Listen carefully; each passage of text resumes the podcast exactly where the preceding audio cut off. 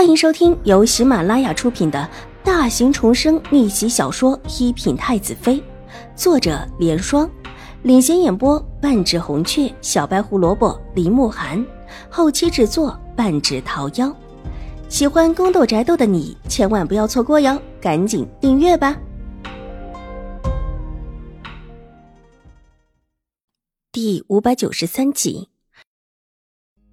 自打进京之后，齐白羽还没有见过秦婉如。这回冲着他挤眉弄眼了一下，秦婉如微微一笑。原本白生生的齐白羽，现在可一点也不白，黑实了许多。也不知道他最近在忙些什么。齐天宇也是对着秦婉如温和的笑了一笑，比起江州的时候，越发的沉稳起来。这是什么情况？秦婉如坐下，水眸划过一边的秦玉茹，重新打扮过的秦玉茹看起来很文静。甚至还带着一点羞涩，和之前发疯的样子完全不同。对于他能够出现在家宴上，秦婉如并没有太多的意外。秦怀勇就这么一个亲生女儿，下不了狠手。即便他做了这么大逆不道的事情，秦怀勇也只装看不到，只让他向自己和水若兰道歉，仿佛他错的只是误会而已，有错也全是敌视自己，自作自受。心狠手辣，连亲生母亲也能够下得了手的秦玉茹，居然只是误会了。秦婉如眼底闪过一丝嘲讽，好在她也没有希望一下子扳倒秦玉茹。秦玉茹还是一枚拖着永康伯府一起沉下去的棋子，这时候如果失去了效用，并非是秦婉如想看到的。秦大小姐，我跟你换个位置好不好？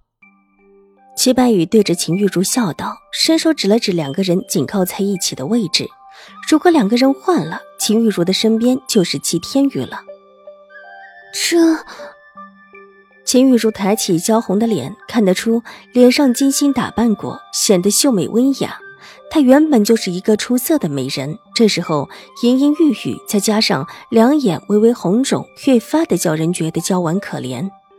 话虽然犹豫，但看样子却是要站起来，手一撑就要起身换位置。白羽，不可无礼。齐白羽无奈的眼巴巴的看着齐天宇，大哥。秦玉茹的身子已经稍稍抬起，这时候有一些僵硬的看着齐天宇，两眼之间也有泪意。秦大小姐还是请坐下吧。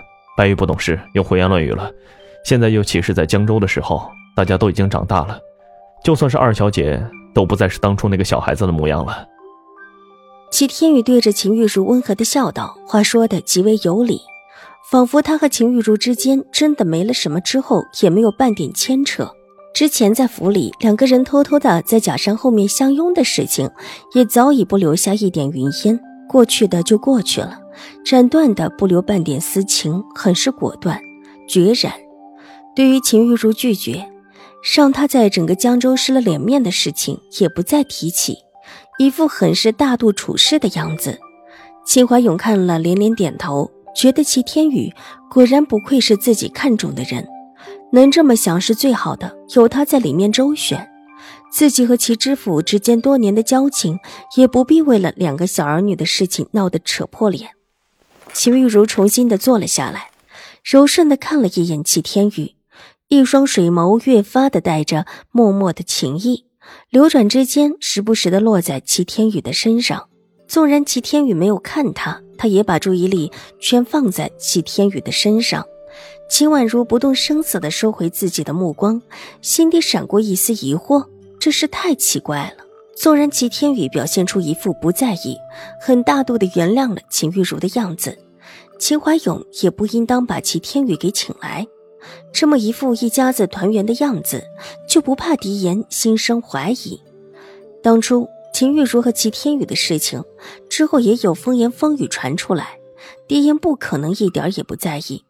以秦怀勇的为人，似乎不应当做这种落人口实的话，但偏偏他做了，不但做了，而且还做得一副理所当然的样子，不怕任何人问起此事的样子。齐天宇和秦玉茹之间明明是藕断丝连的关系，却又做出一副正人君子的模样。这模样是做给谁看的？很奇怪的感觉。水眸划过齐白羽，看到他，又在对自己扯出一个鬼脸，不由得展颜笑了一下。齐白羽还是那么一副没长大的样子，自己最近个子蹿得快，竟似乎和他差不多高了。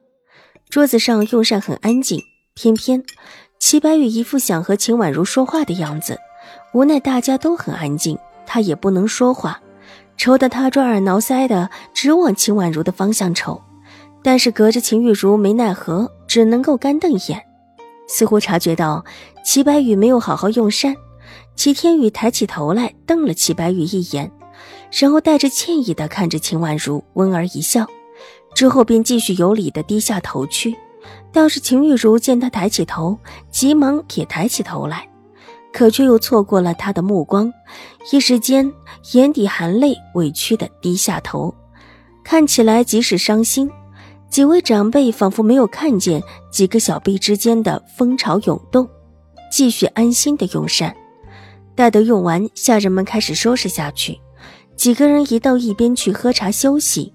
齐白羽这次动作快，直接就坐到秦婉如的边上。知道我最近在干什么吗？在干什么？秦婉如诧异的问。看他坐立不安的样子，看起来最近不错。我在跟着一位将军学武，学武。对，看看我最近是不是长高个了，长黑了。齐白羽得意道，伸手还比划了一下自己的高度，似乎跟我比小了很多。秦婉如眨了眨盈动的水眸，一句话成功的让齐白羽的脸色看起来很不好，冷哼一声，上下打量秦婉如几眼，还是比我。